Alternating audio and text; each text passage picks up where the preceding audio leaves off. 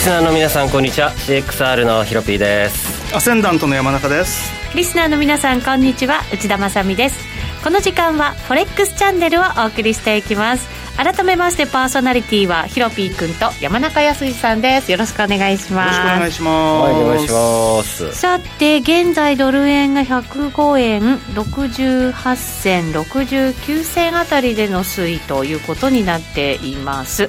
下がらなくなりましたねそうですね本当にね。はい。い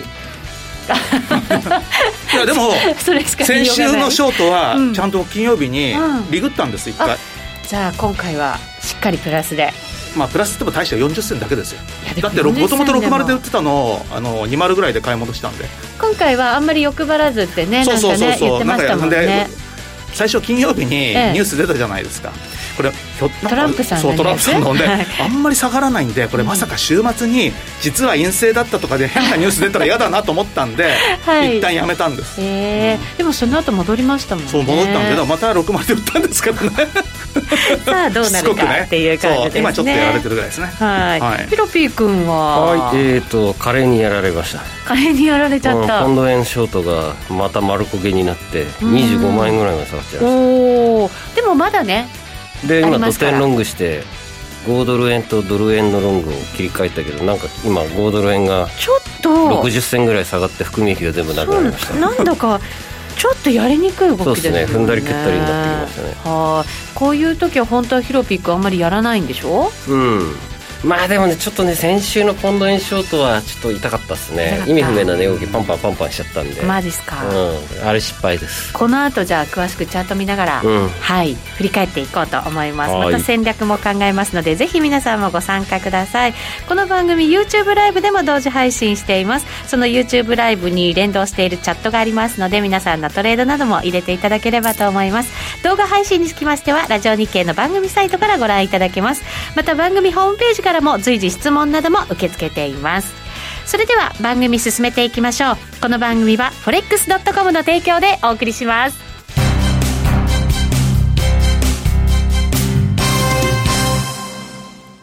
ノックアウトオプションが目標へと導く。よりシンプルな新しい通貨取引。forex.com では柔軟な証拠金設定、リスク限定、簡単なトレード設計のノックアウトオプションの取引が可能です。最大損失を限定し、高い資金効率を利用しながら、利益獲得が狙える画期的な商品で、先通貨相当からお取引いただけます。ノックアウトオプションなら、リスクをコントロールしながら機会を逃さない、トレードに優位性を、ノックアウトオプションや FX なら、forex.com でぜひお取引を。講座のお申し込みや詳細は、forex チャンネルの番組ページをご覧ください。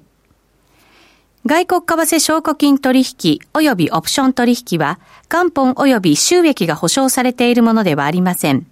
FX 取引はレバレッジを利用して取引代金に比較して少額の証拠金で取引を行うために相場の変動による価格変動やスワップポイントの変動により思わぬ損失が発生する場合があります。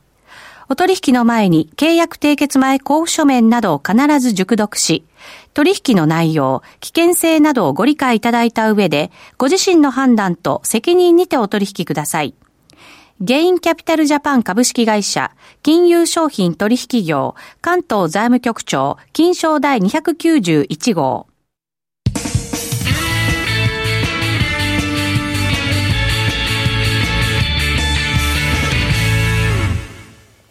まずは、ウィークリーフォレックスストラテジーのコーナーです。このコーナーでは最近のトレードとマーケット戦略について話していきたいと思います。えー、っと、それでは山中さん、ちょっと冒頭でもトレードの話伺いましたが。はい、まあ、基本的にね、売りしかしないのは皆さんご存知の通りなんですけど、はい、で、金曜日には、うん、おおっと思って、うん、突然午後にトランプ大統領が、感染したというニュースが流れて。結構あの一瞬で動きましたよね。そうなんですよ。それまではずっとね、あの水面下というかね、あの、はい、ずっとまあ、微妙にマイナスぐらいの、本当に大してやられてもいないんだけど、全然利益が乗らない状態だったんですけど、あれで一気に瞬間5円割れみたいな感じになったんで、はい、これは勝ちかなと思ったんですけど、瞬間的につけただけでその後戻して、で、じわじわじわじわなんかこの底堅いっていうか、これ明らかに5円割には海外そうだなっていうのと、はい、あとは多分これきっと突っ込んで売っちゃった人いるんだろうなと思ったのと、まあいろいろあったんで、これやっぱりちょっと一回やめといた方がいいかなと思ったんで、はい、ヨーロッパ時間に入ってから、まあ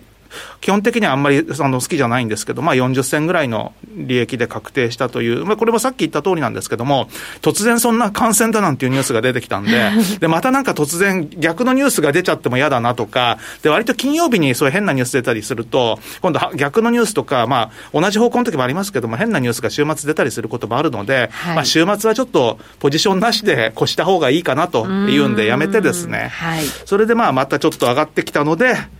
まあ、予想通りにというか、まあ、予定通りに売りましたと 予定通りに、はい、それが大体、また60です。60ぐらい、ということです、ね、結局60で売って、下で一旦ちょっとだけ買い戻して、また60なんで、まあ、ある意味、あのー、若干抜けた分考えると、まあ、ちょうどぐらいのコストで持ってると思えばいいかなっていう、そんなつもりで、はい、やっぱりでもこの60、ちょっと上に行ったりするんですけど、すごく上に行くっていう感じがなくて、おそらく105円の80から106円ぐらいにかけてのところって、多分売りのオーダーがあるんじゃないかなって、ちょっとそんな動きですよね、上がると、またちょっとあの下がるっていうようなことがあるので、はい、だからそういった意味では、そう簡単には106円台が定着するようなほどのドルの強さはないんじゃないかなって気がしますね。はい、うん、えー、チャットにも皆さんからのコメント結構入ってきてますね。順番にご紹介しますけど、ちょっと飛んで、スティービーさんからで、えー、こんにちは、リスクオン。リスクオフが日替わりで難しい相場ですというふうに来ましたね。えー、ヒロピー君はこのあたりは見てるんじゃないかなと思うんですけど。結局、リスクオンでよかったなとは思ったんですけれども、はい、先週か先々週に言ってましたよね。えー、10月からリスクオフに切り替えますってリスクオフにするって言ってましたね。あれ？リスクオンか、に切り替える、ね、リスクオフに切り替えてたのをリスクオンにするって言ったん。そうですね。30日から2日にかけて。で、うん、トランプのニュースはちょっとコロナはもちろん想定外で。であと思ってちょうど変化日とかねお月さん、ね、お月さんの関係上、ね、こりゃ下だろうと思ってのショートだったんですけど、はい、ビットコインもね、土日やってたんですけど、全然下やってくれなくて。じゃあ、リスクオンだけれど、まさかと思って。リスクオンだけれど、ちょこっとのリスクオフにかけたみたいな感じのポジションだったいやいや、もう諦めて、一回ちょっとリスクオフ方向を、うんうん、えー、まだ継続とか、うん、まあ、再開みたいなイメージだったんですけど、はい、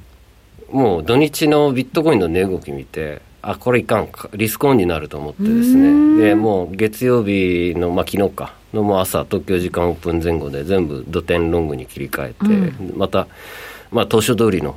えーと、リスクオンに変えたっていう格好です、はい、なのでドル円と5ドル円をその時ロングして含みだ含み益だったんですけども、5ドルがなんか今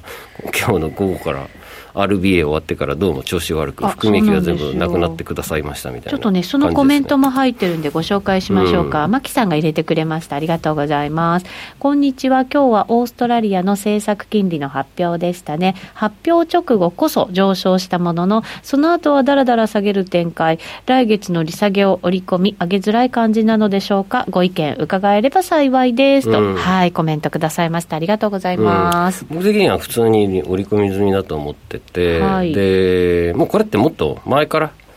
まあ、大体これぐらいに下がるだろうとか、まあ、出ていたわけなので、それでも上がってたんですよね、上がってました、戻り、試してましたよね。で僕、ちょっとこのトランプの、えっ、ー、とまあ、昨日ですよね、もう退院かよと、うん、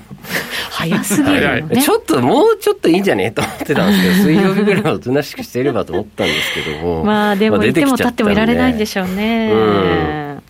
まあでもなんかすごく健康そうな感じで、トランプさんってよく調べると、タバコも酒も一切やんないんですね、昔から。へえ、そうなん、健康には気遣ってる感じ、今、体ちょっと大きいけどね。そう、で、うん、まあそういった意味で、まあ、普通の74歳と比べると、まあ、ああいうふうに精力的に活動してますし、酒もタバコもやらないなら、かなり健康体かなと。うん、確かにね。うん、で、逆にまあこういった出来事が起こると、まあ、意外とその一致団結したりとか、まあ、テロの時とかそうですよね、うん、意外とその瞬間とか初動はリスクオフですけどその後なんか国が一致団結しておおみたいな感じになってリスクオンにぐっと戻る。だからあのコロナが流行り始めた時あの自分はこの戦争中の大統領だみたいな感じのね、うん、盛り上げ方してたのがトランプさんですもんね。って考えると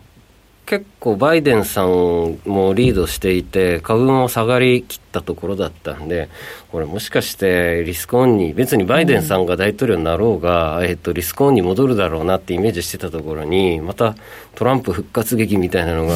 まず絶対ワンチャンあるだろうと、彼なら必ずやってくれると、何か起こすだろうと思ってですね、で、そうなると、これでなんか一致団結して、コロナのコロナはただの風邪だとかね。で自らあの承認可されていない薬を試していけたって言ってアメリカの医療はすげえとか、ね。うん、まあ、なんか言ってあの、また注目を浴びると思うんですよこのままいくと。ってなると結構株戻すだろうと思って。そうなった場合もまた全部が全部買われるんじゃないかとこの1か月。えーでタイミングよくその先月の変化日とお月さんがくるっとひっくり返るタイミングだったんでしまった俺は騙されたと、土日考えてですね、まあ、月曜日の夜中に、夜中じゃないけど早朝にリスクオンみたいな。お一気に。もうもうそっちにします、株も買います。買った、うん、なのでもうリスクオンでいきます。リスクオンで。でここから来週水星逆行ですよね山中さん。そうですね。あれ14ぐらいでしたっけ？えっ、ー、とね、日付がいつかというとですね、中頃なので、そうそう中旬ぐらいなんですよね、14か15ですよ、ね、多分ね、ニュースに右往左往されながら、はい、瞬間的にリスクオフになったりとかしながらも、結構そ、コツコツそこでショートがたまり、うん、巻き上がるというシナリオを勝手に妄想しまくってですね、私。今月はまあリスクオンという。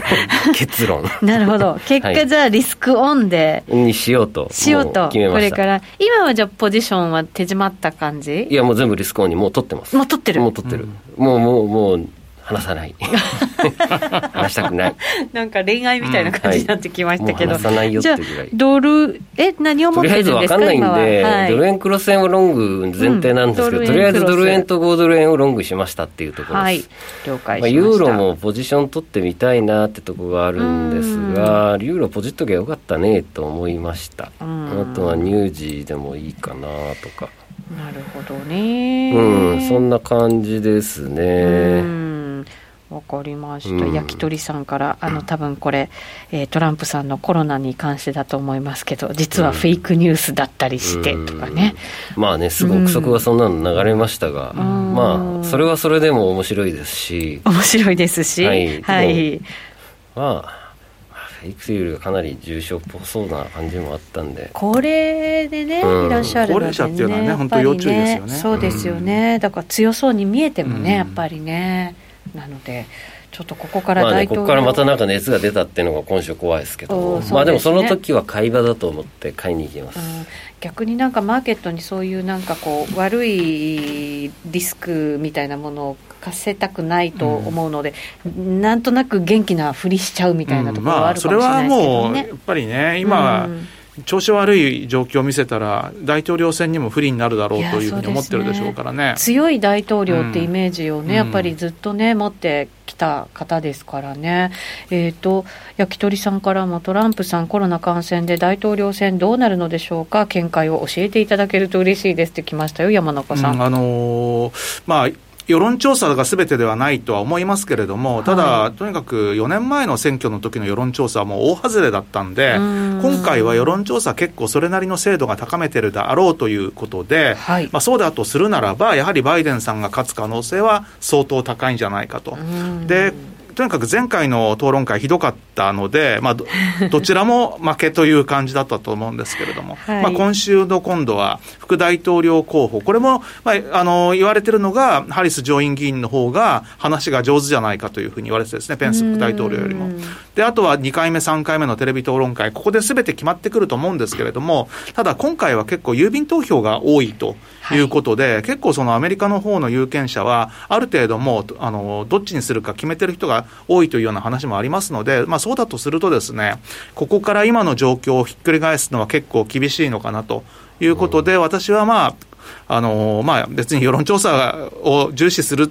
というのも変なんですけども、やはりまあバイデンさんが勝つ可能性が非常に高いであろうと。バイデンさんそう、はい、でそうだとすると、まあ、やはりその増税をするっていうような話もありますし、あとはそのコロナに対してですね、今回トランプ大統領がまあ、コロナ感染したんで、やっぱりっていうようなことで、まあ、より厳しいあの制限とか、あるいは何らかのそういう、まあ、今までのその、もうコロナよりも経済っていうようなところがまたちょっと少ししぼむとするとですね、一時的に米国株に調整が入る可能性があるのかなっていうような、まあそんな見方をしてるんですけど、多分そこは買いなんです。うん、で、それがいつなのかっていうのは分かんないですよ。はい、で、まあ大統領選の前まで、あるいは大統領選の結果が出るまでということで、多分結構、あの、一回、まあディップが、僕はあるんじゃないかなと思うんですけれども、4年前も全く同じことが起きて、トランプ大統領が勝ったら、もう株価急落、ドル暴落って言ったのが、はい、わずか6時間ぐらいでですね、あの、シナリオが書き換えられてですね、まあ、おそらくあの、ウォールストリートにそういう優秀な人がいるわけですよ。シナリオを書き換える人が。で、今回も、やっぱりバイデンさんだから買いなんだ的なですね、はい、シナリオが出てくるんじゃないかというふうに思ってます。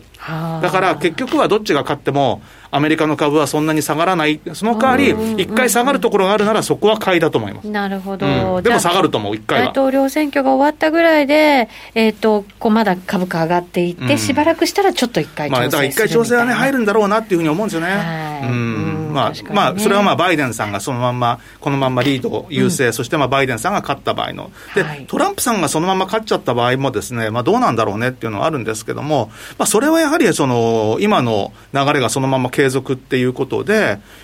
あの、素直に好材料と取っていいんじゃないかと思いますね。うん、なるほど。ヒロピー君はどうですか？うん、僕はもう、4, 4年前って、どうでしたっけ？クリントンが55トランプが45ぐらいの差でしたっけ？まあそうですね。あのただ、だんだんとこれ、僅差じゃないのみたいな話はあったんですよ。徐々に詰まってきたんですよね、徐々に詰まってきた本当にその残り3週間ぐらいからじわじわで、うん、なんかあのほら、変なメール問題とかいろいろあったじゃないですか、あれでね、結構僅差になってっていう感じでしたよね、支持率もね。そうなんですよ、まあ、ただ、そうは言っても、もうあの当日までトランプさんが勝つなんて誰も思ってなかったというのが事実ですからね。まあ、そうですね。いや、本当にそうだったですね。で、あの時にトランプさんが勝つっていうふうに予想してた人がいるんですよ。えー、誰ですか？あのどっかの大学の,、あの先生なんですけども、その選挙のモデルを作ってて、どっちの候補が勝つかっていう。で過去な何回だか、結構な回数をすべて当ててるんですって。えー、今回どうしバイデンって言ってます。そうですか、はい、で、彼がバイデンって言ってるから、やっぱりバイデン勝つんじゃないかっていうふうに考える人も多いです。どっかの大学の先生が作ったそのモデルで、なんか、どういうような、あの時にどういうふうになってるみたいな、そういういくつか項目があるんですよね。で、その項目が、まあ、今回はバイデンさんを示してるというふうに言ってます。えーじゃあバイデンさんかもしれないな。ね、だからね、えー、もしバイデンさんじゃない場合は、彼のモデルが初めて崩れるということにもなりますけどね。ね、うん、そうですね。まあ、これは本当に決定を待つしかないというね、感じですからね。そ、ね。うん、えー、それまでは我々もなんかこう、本当は一つの方向に決めないでトレードしていかなきゃいけないということに、ね、なるのかもしれないですけど、まあ、ヒロピックはがっつりリスクオンと。うん、うん、もうオンで一回変にちょこちょこ変えるとですね、下手すると本当福引か食らう可能性あるんで、うん、もうね、どっちか一つ決めたら、もうそこでとことんいくっていう方が意外と結果やすくないんですよ。そうですか。最終的にはみんなリスクオンで見てるんで。そうなんだ。わかりました。はい。ということで、一旦お知らせを挟んで、まだまだ話していきたいと思います。はい、お知らせです。はい。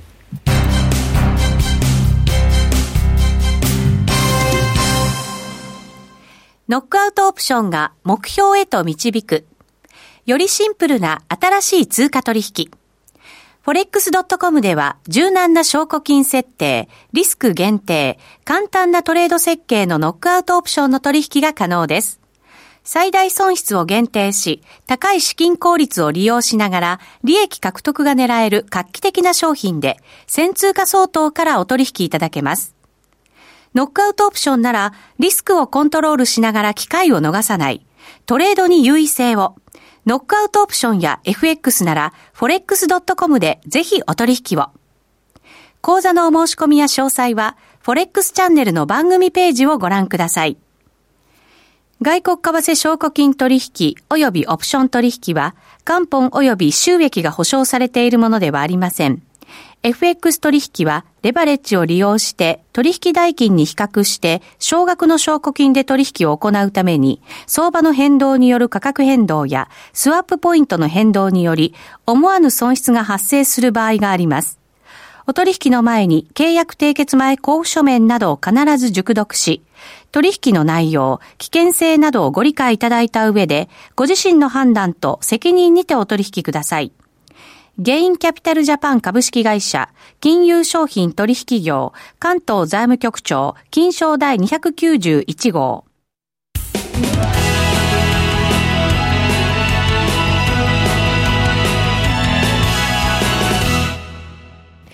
さあ、それではここからはノックアウトオプション王子の個人投資家のカズさんにも加わっていただきます。よろしくお願いします。よろしくお願いします。よろしくお願いします。はい。FX やノックアウトオプションについてのアイデア、ポイントなどを伺っていきたいと思います。えっ、ー、と、現在、ドル円とかあんまり大きく動いてないんですけれど、えっ、ー、と、5ドルドル、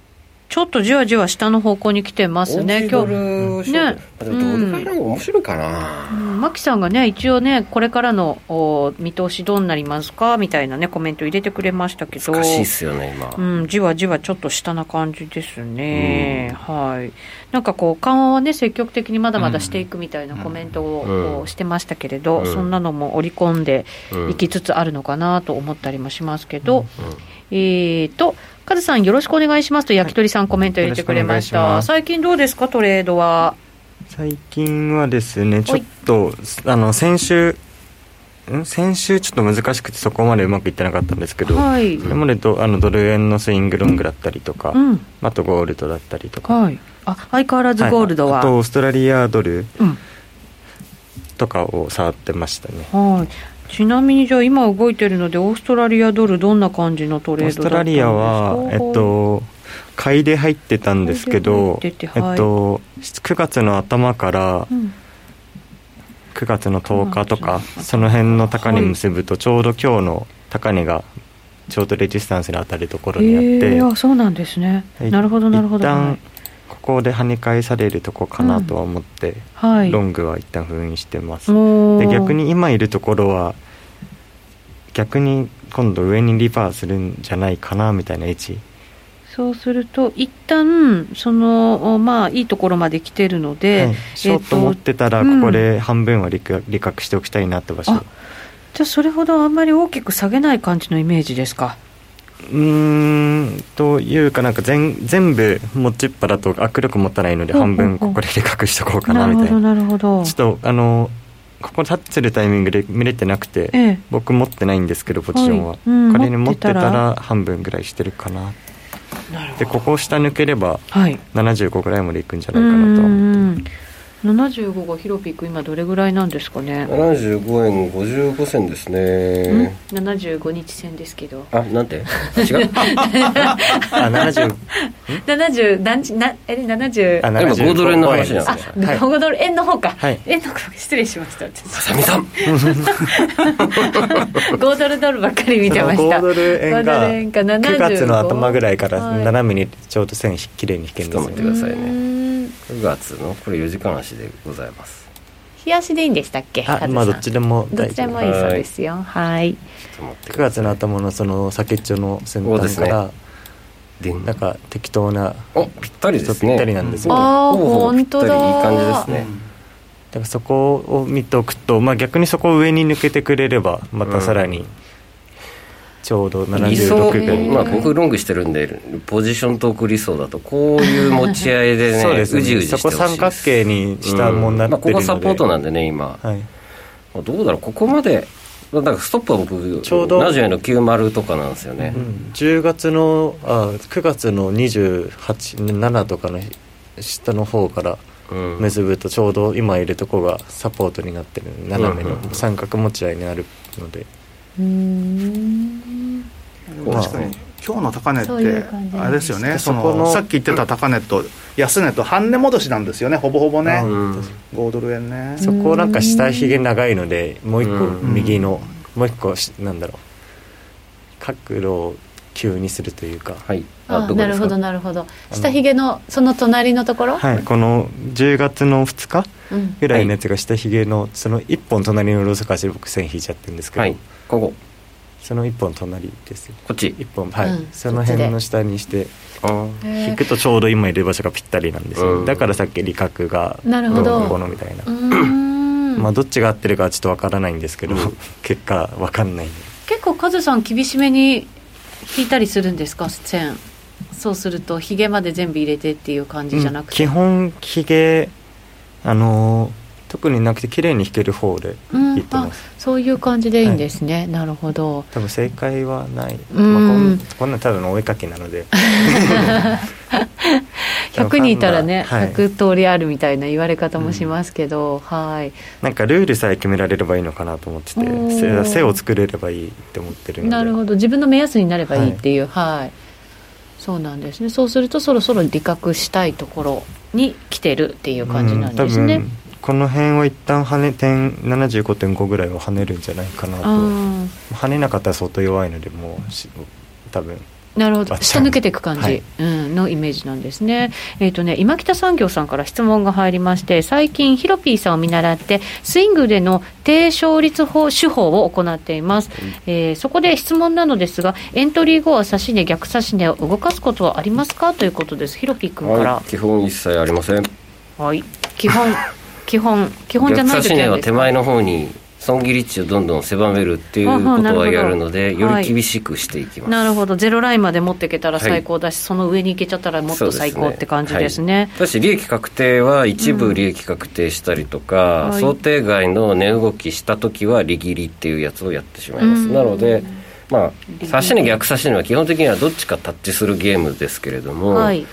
それでもそのタッチするしないは別として思った通りの値動きがしなかった。例えばエントリーしてから三角持ち合いを作り始めて、うん、イメージと違ったぞっていう時はもう切っちゃいます。それは若干の含み益だろうが若干の、えー、含み損だろうが関係なしで、うん、そのゲームは、えー、見送りっていう格好でカットします。なるほど、はい、時間短くなってきちゃいましたけど王子はどうですか？指し値逆指し値動かしたりすることってその後ありますか？ストップを、うん、えっと、引き下げることはないです。ロングしててストップアップ広めるとかはないですけど、う